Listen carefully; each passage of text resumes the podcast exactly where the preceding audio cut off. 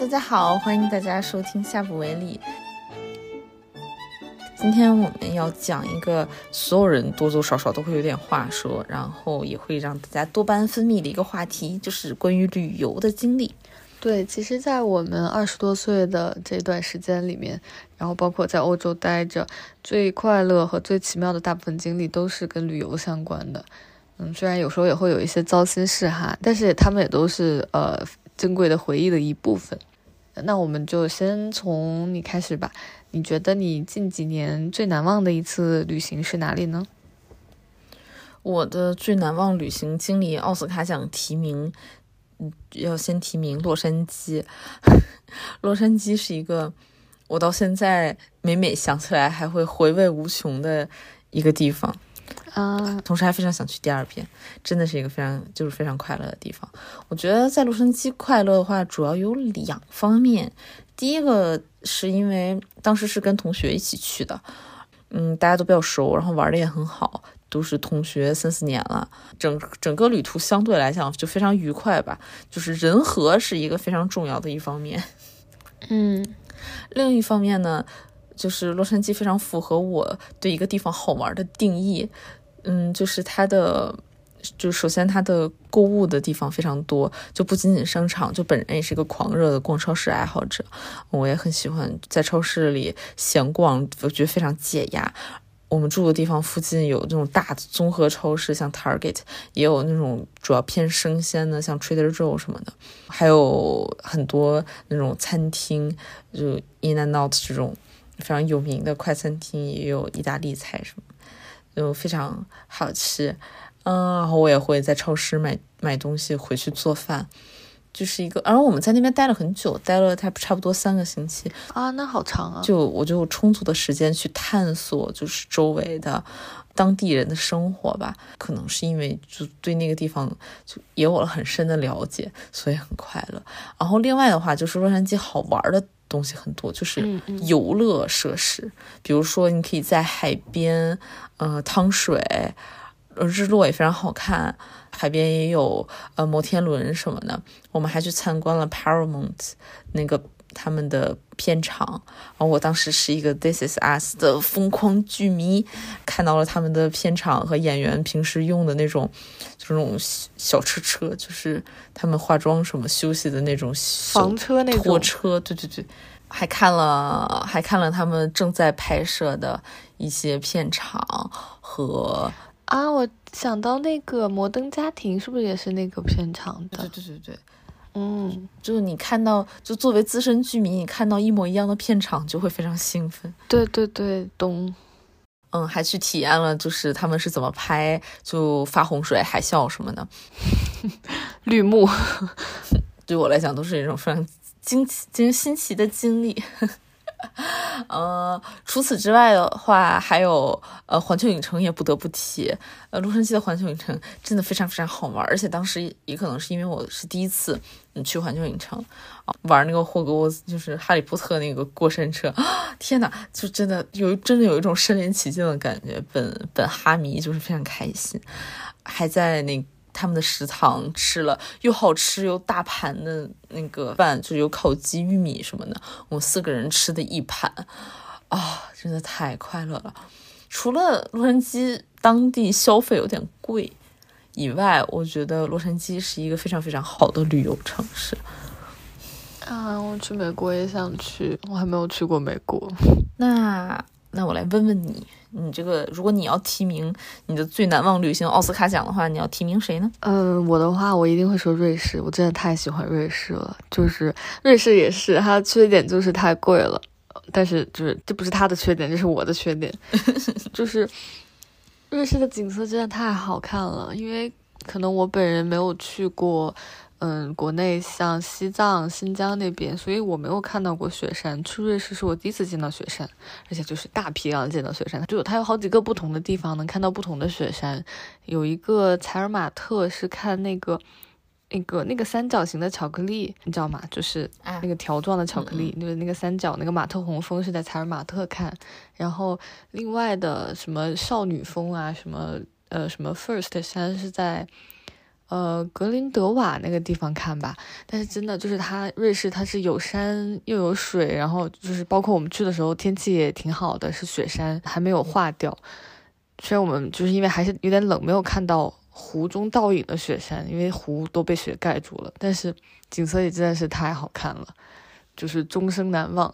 然后我爸妈这次来欧洲旅行，我推荐他们去了瑞士，他们也觉得就是非常好。其实瑞士是一个，就算是你不不去爬雪山，不去徒步，你就在它湖边走，你都会特别舒适的一个地方。而且呃，可能因为它那边离雪山就在山脚下，它的水。湖水、河水都特别的清澈，就跟阿姆斯特丹一比，就是阿姆的水什么浑成什么样子啊！唉，但我真的很喜欢瑞士，它的博物馆什么的也非常多，名画也有很多可以看的。嗯，主要还是景色好哈。这里推荐大家去看《花样爷爷》，他们有一期就是在瑞士。对，真的就是，嗯，以前会觉得，哎，这种东西拍出来这么好看，应该是加了滤镜吧？直到我就拍出来之后。真的很美。那同样这种自然风光的话，我添加一个提名，就是挪威。嗯嗯，挪威也很好看。嗯，挪威是在冬天去的。冬天的话，那个峡湾就是看雪山。对我们当时坐在那个峡湾坐船过去嘛，然后坐船坐火车什么的。嗯，虽然就是作为北方人，也不是没见过雪哈，但是那种雪山和那种就是积那么厚的雪的情况，还是就很少见，就我觉得非常新奇。对，而且峡湾那种地貌，我们也不常也我反正我之前是没有见过。是的，我觉得尤其是在峡湾里坐船的时候，看到那个那个山的倒影，当时真的是有一种就是惊呆了的感觉。是的，然后就是你离那个山越来越近，之后渐行渐远，还有那种，呃，如果天气好的话，会有阳光照在水身上阴影的变化，也好好看哦。嗯，我觉得夏天去那儿可能也会有就不一样的好看。嗯，夏天可能更绿一点吧。OK，那难忘旅行的提名就到这里了。然后第二个想要评的是你最特种兵的一次旅行是哪一次？我最特种兵的是我们一起去维也纳，就是本来这次旅行就没有安排维也纳这个行程，就是只想在布拉格，但是我又觉得四天都在布拉格有点太多了，没有那么多可以玩的，然后我们就决定当天往返维也纳，这是一个又对又错的决定，因为我就是我我真的很喜欢维也纳，我感觉它的整个艺术氛围特别的好，然后包括我们还去看了那个茜茜公主博物馆，我也特别喜欢，嗯。就遗憾的地方就是可能还有很多地方没有看到，不知道下次还有没有机会再去。但是那那一天真的太特种兵了，就是早上五点多起来坐火车从布拉格走，然后到那里呢，那天又是个周一，好像我还得居家办公，就我还得办公。然后我就是逛一逛美术馆，就需要找一个星巴克坐下办公，这太难受了，就是那种紧张的，担心有人要催我要东西的那种心情。虽然这也。不完全算是翘班旅行哈，但是这种还是不推荐。就是大家有假的有假可以请的话，还是尽量请假吧，这样太紧张了。然后晚上我们又需要当天返回到布拉格去，因为我们的东西都还在布拉格。结果那个火车就是已经开出去了，半路坏掉了，坏掉就是告诉告诉我们，我们这个车开不了了，我们现在会往回倒，给你送回到维也纳车站，大家自行解决。哎呦，幸好当时那那天还有那个 FlixBus，我们还可以坐巴士，就是大概凌晨一两点到的布拉格吧，不然的话我们就是只能当场找一个青旅住了。嗯，那天真的是相当累，不过那天还好，那天就非常幸运，它至少还有 FlixBus 可坐，如果没有 FlixBus，就是就是一个大滑铁卢了。是的。那你对你来说，你最特种兵的一次是什么时候？嗯，我最特种兵的一次旅行，其实也跟交通工具出问题有关系。呃，就是我们在意大利西西里的一个小镇上，学校组织出去玩，也不知道是谁选的，一个特别特别小的小镇，陶尔米纳，好像是叫这个名字，特别小的小镇。我们住在山上，我们那个酒店，那个酒店本身是还不错，但是。它那个地理位置就是特别偏僻，我们就是山上基本上任何餐厅、商业中心都没有。我们吃晚饭的话就只能下山去。我们当时大概十几个人吧，然后吃完饭之后，有人提议说就要不要去酒吧喝酒之类的。我想着就来一次，那就一起去呗。我们当时随行的有一个意大利同学，他信誓旦旦的给我们保证说：“哎，没事儿，当时咱们就直接打电话叫那个出租车，就打车回去了呗。”然后我想着那那挺好呀，就是多个多个经历嘛。然后结果我们喝到了两点多。非常神奇，我们还碰到了一个十六岁的意大利妹妹，嗯，也是带着十几个人在给自己过生日，嗯，他们没有办法买酒，然后我们还替他替他们去买酒，非常好玩，然后还放了烟花什么的。时间来到了两点，我们打算回去了。意大利哥开始打电话叫出租车，出租车公司都已经关门了，根本没有人接电话。救命啊！那天正好又马上要下雨了，就是雷电交加，一边就打雷打闪。虽然还没有没有下雨，我们在小镇里等了差不多四十多分钟。就那个意大利哥，还有一个法国法国姐，他们俩就是在努力努力打车。就在问旁边开着的店啊什么的。Anyway，过了四十分钟以后，他们俩终于放弃了，跟我们说：“嗨，咱们走上去吧，走上去只需要一个半小时。”然后我当时就啊，救命！那时候是九月份，又特别冷，就是夜里，然后穿的又特别少，又雷电交加。哦，那个路上啊，我们还要爬山爬上去，然后路上没有灯，还要打手电打手机手电筒照。真的很痛苦，你这也太特种兵了！你这个真的就像是那个什么野什么实战考察一样，爬了爬了差不多快两个小时吧，啊，终于回去了。这个事情算是苦乐参半吧，就跟大家就十几个人一起，就是排成一溜，一边唱歌一边爬山，在夜里雷电交加，然后还要听到就大家在尖叫，因为那个雷那个声音特别特别大。是也挺好玩的，但是另一方面真的很累，就第二天我完全没有力气了。嗯，但但我觉得爬一个半小时的山也还好，但 就可能还喝多了。平时也还好，但凌晨两点多不太行。嗯，对对对对对，我感觉我都要猝死了。要不说欧洲人还是体力好呀？是。那你你在这么多旅行里面，你觉得你吃的最好的一次旅行是哪里呢？吃的最好，或者是你觉得有印象哪里的哪一哪一个食物让你印象最深刻呢？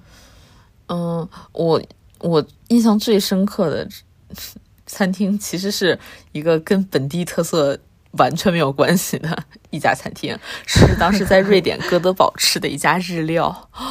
那家日料是是一对母子开的，一个日本奶奶和她儿子啊。那个当时那家店就是也挺小挺破的，就是单纯的就是饿了随便找家吃吧。哦，可能哦不对，当时我们是因为圣诞节没有什么店开门，然后我们就搜到了这个开门的店。哦，对对对，就是选择很少，进去也觉得平平无奇，菜单也平平无奇，然后打包带走了啊。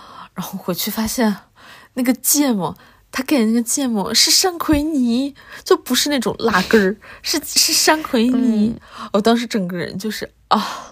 感动，然后那个鱼生什么的也特别特别的新鲜，嗯，真的超级好吃。果然就是本国的老头老太太开的本国料理，一般都还挺好吃。我也觉得，而且我记得我们当时那一顿就真的没什么选择，好像还吃了泡面，嗯，就还是挺苦的。但是那个那个三文鱼什么的真的很好吃。觉得圣诞期间的北欧好像选择真的很少。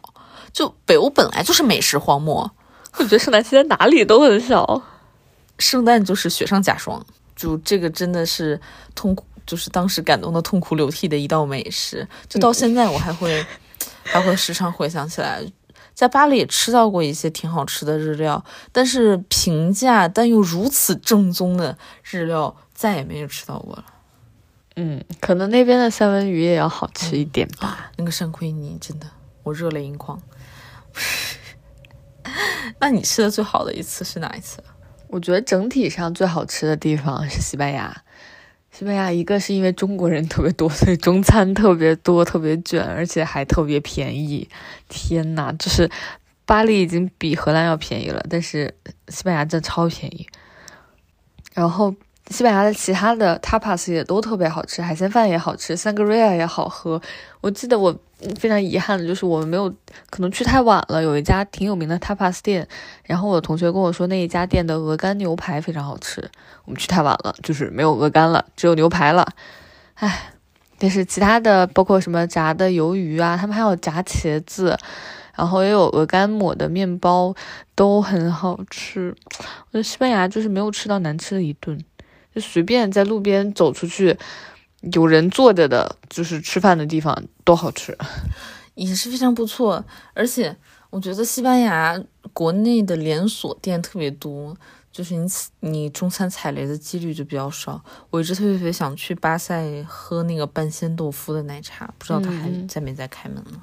我当时去了他隔壁吃冒菜去了，然后实在是吃完太撑了，就没有办法喝那个奶茶了。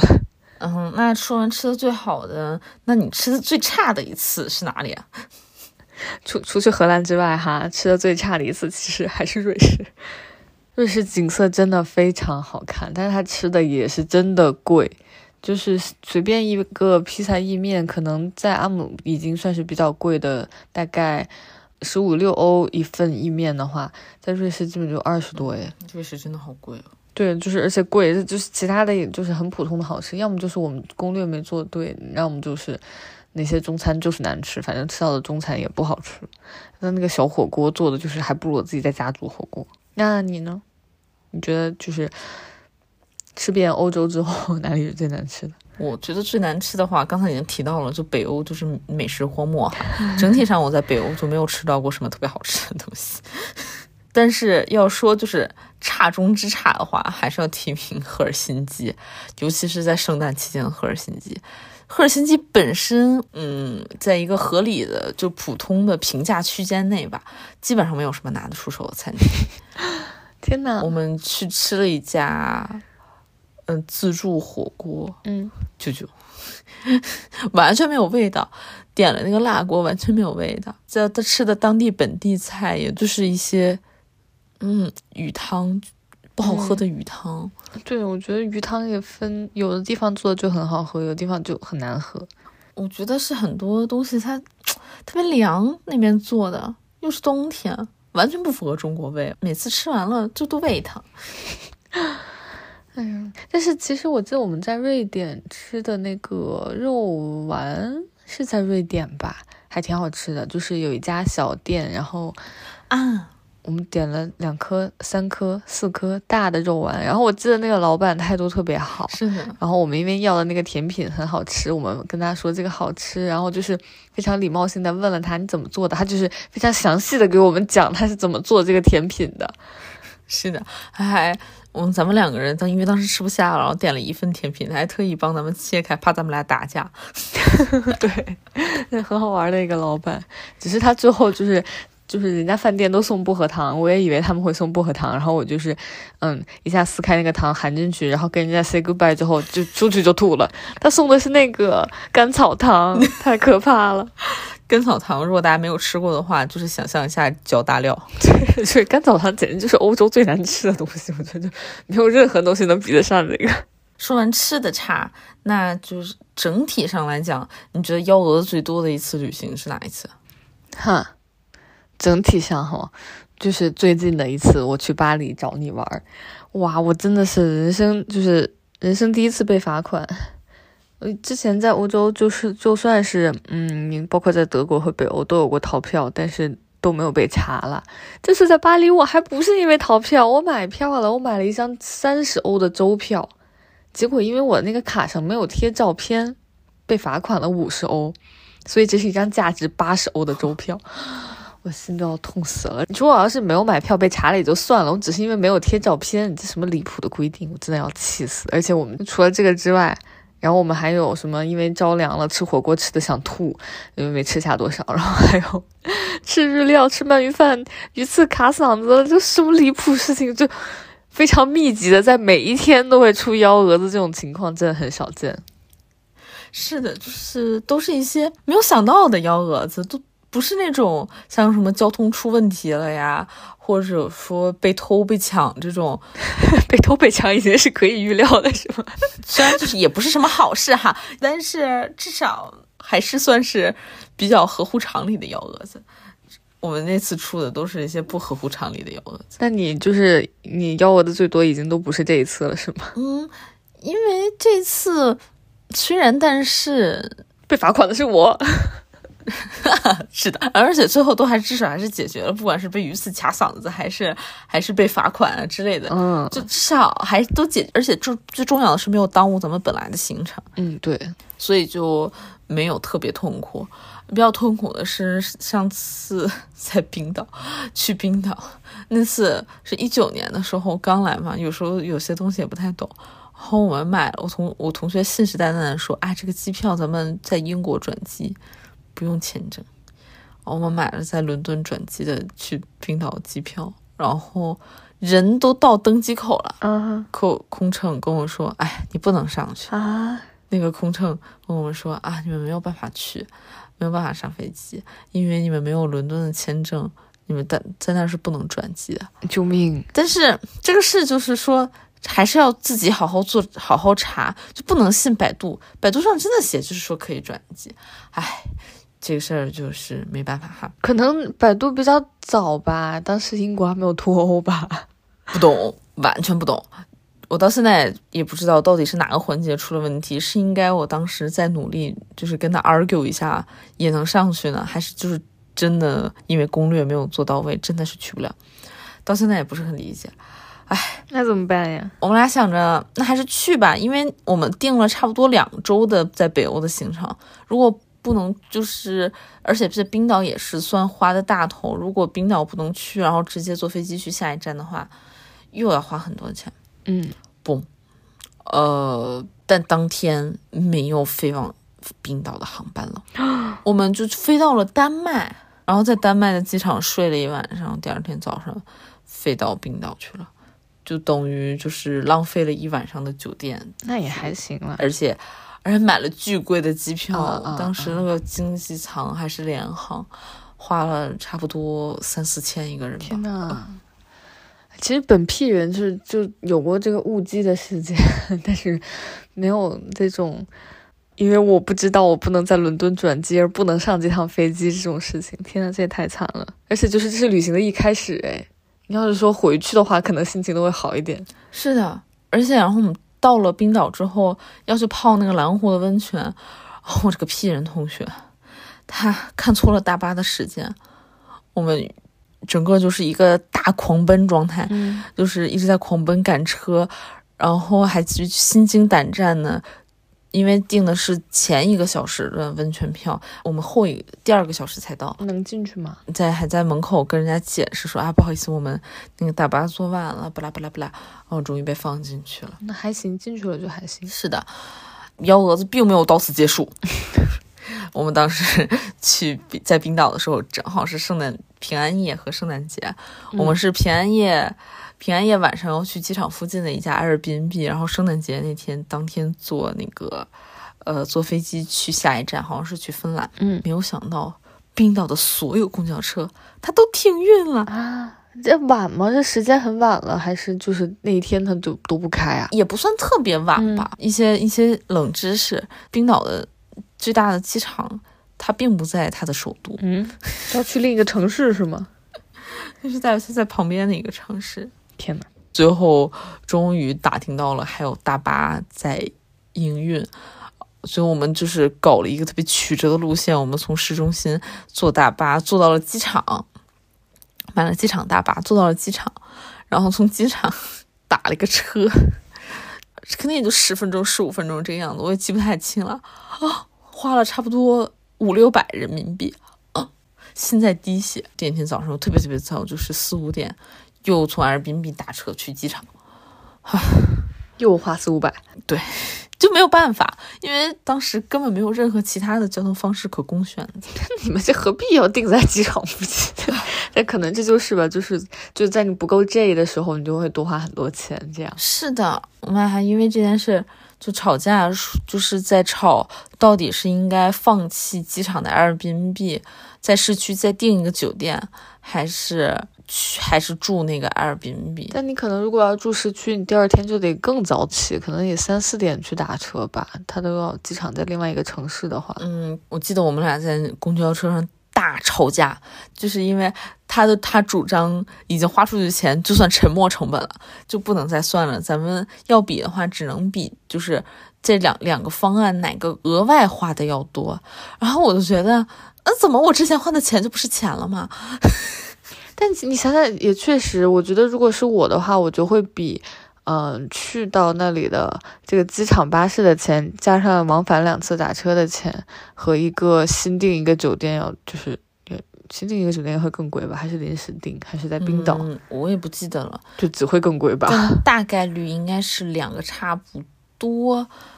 嗯嗯，完完全不记得，我就只记得我们俩在在机场大吵架，呃，不是在公交车上大吵架。嗯，反正最后我赢了。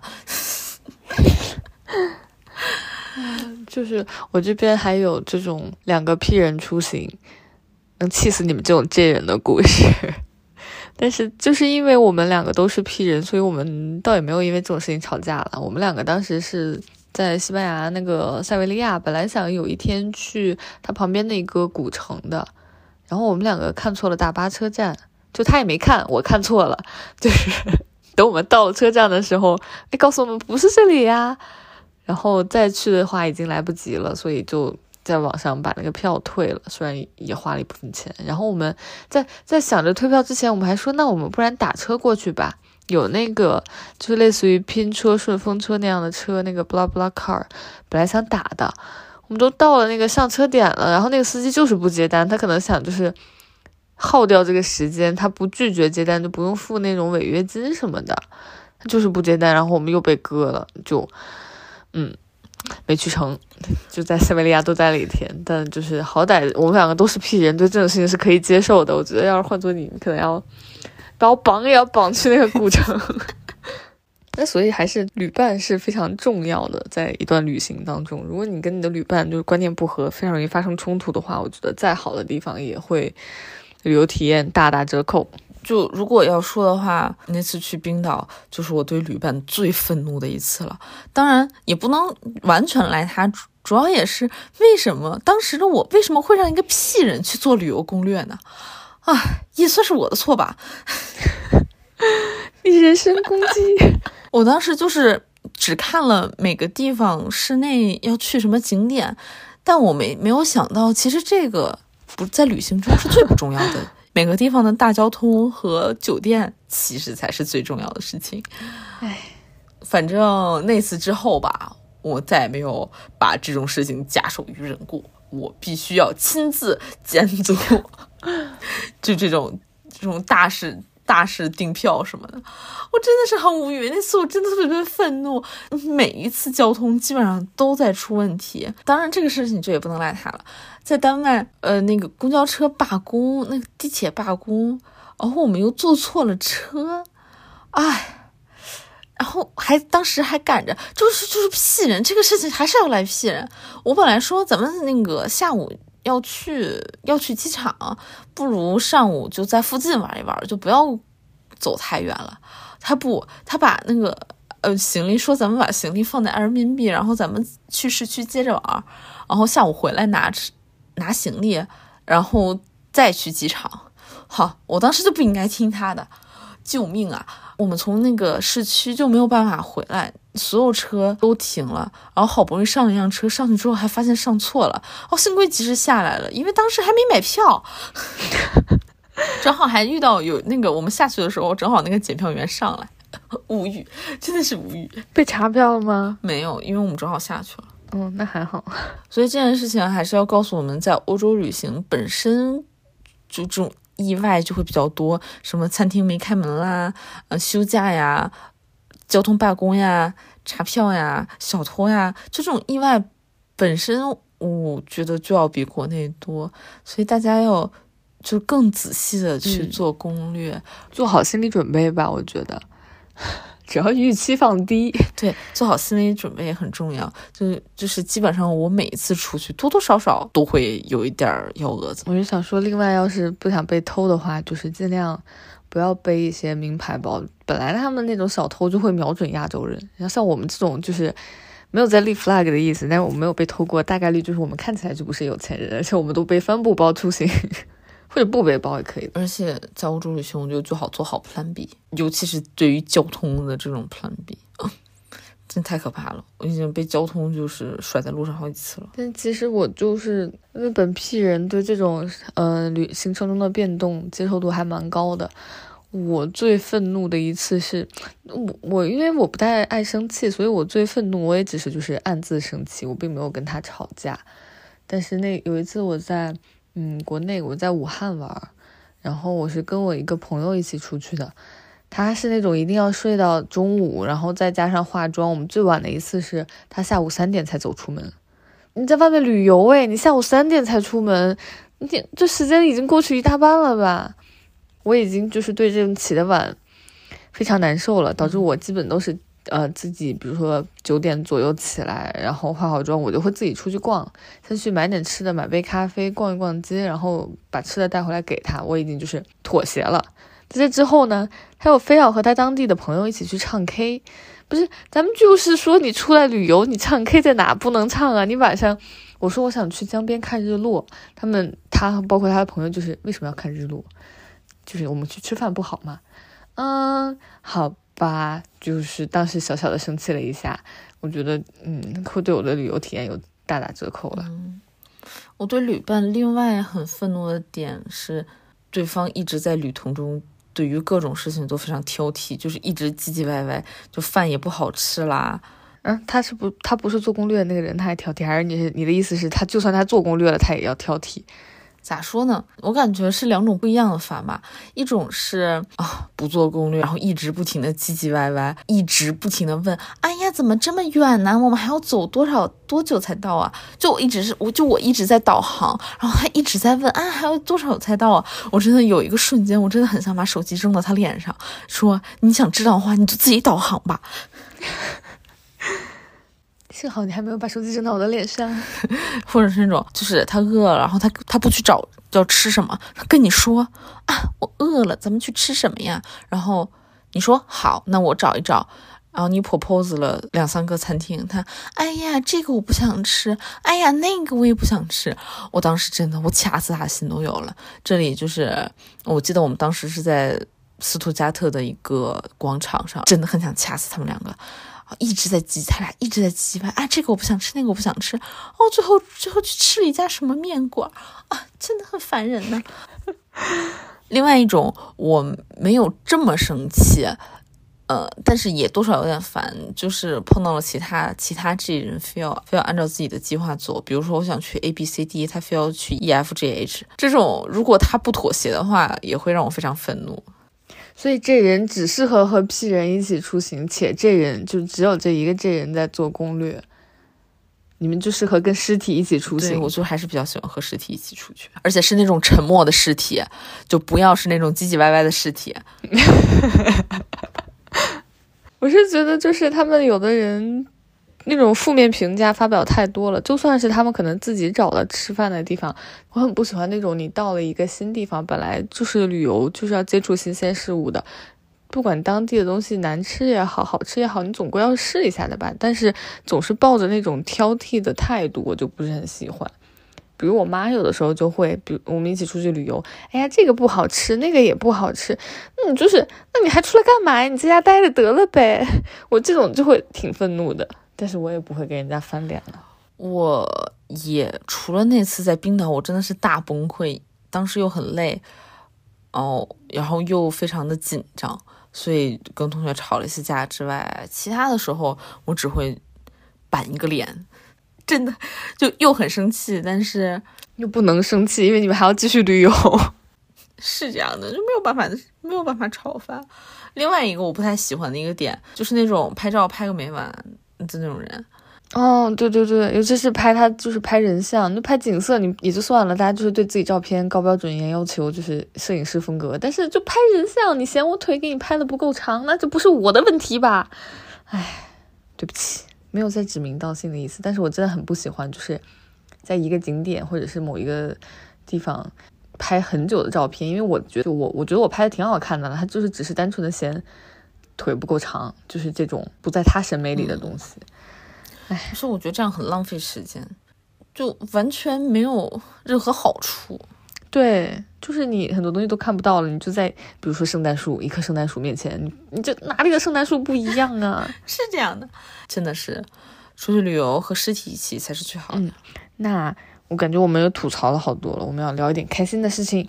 如果你有下一个假期，有哪里是你想去还没有去过的地方？会有下一个假期的。但是就是也很难规划嘛，这个事情就是有的地方需要很长的一个，比如说三周的假期，我就不一定拿得出来了。但是在法国一切皆有可能。Anyway，如果下一个假期的话，哈，如果是一个长假期的话，我可能会想去，呃，就是希腊，希腊那边。嗯，想去那边就度度假、晒晒太阳，在海海边。哎，但是劝你不要夏天去。我当时七月份去的克罗地亚，我真，我感觉我站在太阳底下我就要燃烧了。我只我们的下午必须要待在室内。确实，我感觉五六月份去那边是最好的，或者九月。嗯，还有想去的地方的话啊，我想去黑山和塞维利亚。嗯，那黑山我也想。那边是那种点点像北欧。嗯，但是气候可能没那么像哈，就是山啊、湖啊，景色很好看呢。我就是朋友圈有去黑山的，都很好看。嗯，而且很便宜，那边很便宜就可以住很好的酒店。嗯，不错。那你想去哪里？我的话，欧洲这边，其实我还没有去过葡萄牙，我还蛮想在就是有时间的话去一趟的。然后就是想去土耳其，嗯，伊斯坦布尔玩猫猫。感觉今年朋友圈也有很多去土耳其的。另外，我还想，就是国内有很多想去旅游的地方，包括我之前说的西藏、新疆，我都还没有去过，还挺想去的。是的，我觉得我在国内旅行的机会真的好少呀。我觉得，嗯，就老中人好像没有这种旅行是享受的这种观念。我小时候就出去旅行的时候。真的很少，所以我的法国同学经常会质问我：“你怎么在中国都没有旅游过？那你之前寒暑假都在干什么呀？” 我也不知道我在干什么，但是真的就是在我感觉当时的父母会，他不把呃旅游当做一个休闲娱乐的方式。可能近两年我爸妈也就快退休了，也改观了吧。他们就当时就觉得小孩儿，嗯，就是要学习。不会带出去玩太多地方。我也是上了大学之后，可能旅游的次数才变多的。可能当时和同学一起结伴出去这样，然后来了欧洲就假期更多一点，旅游的机会更多一点。嗯，也可能是因为爸妈的假期很少啊，也是。而且请到一起去的话也很难。对，而且一起去出去玩的话，可能只能十一，然后寒暑假，然后哪哪人都特别多，爸妈可能也就还不如不去，你回你姥姥家待着吧。是。但我爸妈的那种特种兵加抠门旅游，就会让我感觉旅游是一种负担，而不是享受。嗯，我现在还记得上初中的时候，我和我爸妈还有我奶奶一起去丹东啊。我爸在丹东到处找最便宜的餐厅，他会去餐厅进去问价格，然后出来是跟我们说：“哎，这家店太贵了，咱们换一家。”年幼的我真的很饿，我想着一个鸡蛋两块钱也没什么吧。太痛苦了吧，这也我。如果把痛苦写在了脸上的话，还要被骂。你怎么这么不懂事啊？不知道大人挣钱辛苦，不拉不拉不拉。是的，真的很痛苦。之后我也不想和爸妈一起出来旅游了，因为这种痛苦记忆太多了。不过我爸妈他近两年真可能，我觉得是因为快退休了，比较闲。会有一点改观。我爸原来是那种出去出差都不会干工作以外的事情，就算到了杭州出差都不会往西湖多走一步，就一定就在酒店待着。他现在也会就是出门溜达溜达、转一转、买买纪念品什么的。嗯，小时候关于旅游的快乐记忆真的挺少的。我爸妈出差带我去的话，嗯，白天我还要在酒店里写作业，完全没有旅游的感觉。我觉得是这样的，旅游对我来说的话。就是接触新鲜的事物，可以逃离我既有的这个生活圈。怎么说呢？要是再上升一下的话，就是一个在发现自我和寻找自我的过程。就是这个世界未知的东西太多了，我们没有见过的东西也太多了。反正旅游是让我一个拓宽眼界和放松的方式吧。那对于你来说呢？你觉得为什么旅行会让你感到快乐呢？嗯，最基本的，我觉得最实际的话，还是一种，就是我不用管真实生活中的烂摊子的快乐，你就不用。考虑水电房租这些乱七八糟的事情，旅游是那种每年的集中摆烂时间。嗯，是的，在旅行过程中，好像也不太会考虑预算什么的，会买一些平时不会买的东西啊。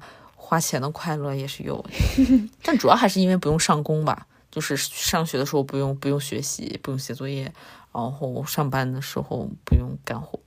主要还是因为这个，稍微升华一下的话，我觉得旅行也是一个让我认识世界、去了解不同文化的这样一个过程。在旅行的时候，跟当地人有些浅浅的交流，会理解一些当地的文化。逛超市也是一种，就是了解当地物产啊，大家日常生活的一个非常好的方式。我觉得。也非常推荐大家去逛一下 market 啊，虽然你不喜欢，但是 我真的很喜欢逛 market，就是那种市场早市儿。嗯，我觉得另外一点的话，就是因为我，嗯，虽然有人自己一个人旅行也很快乐，但是我们的话，可能大部分旅游的时候都是和朋友在一起，和关系比较好的旅伴和朋友这种长时间的相处，也会让这种旅行的快乐翻倍。因为我就是。今年最快乐的一次旅游经历是我们两个还有我们的共同好友，我们就是一起去的南法。一个是那边景色很好看，另一个我们三个人在一起真的太久没见了，还是怎样，就非常的开心。就是在在街上走着，就瞎唱歌都很开心。是的，嗯，这里要提名年度最快乐歌曲大张伟和汪苏泷的《梦醒时分》。它就会是我们这个这期播客的片尾曲啦。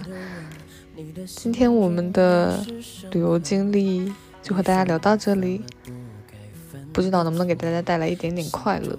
但是我们这个回忆的过程中呢，自己是挺快乐的哈。嗯，也希望大家如果有什么非常开心的旅游经历的话，也也可以和我们分享。那我们今天就说到这里啦，拜拜，拜拜！希望大家二零二四年都有机会出去看世界。早知道。伤心总是难免的，您又何苦一往情深呐？因为爱情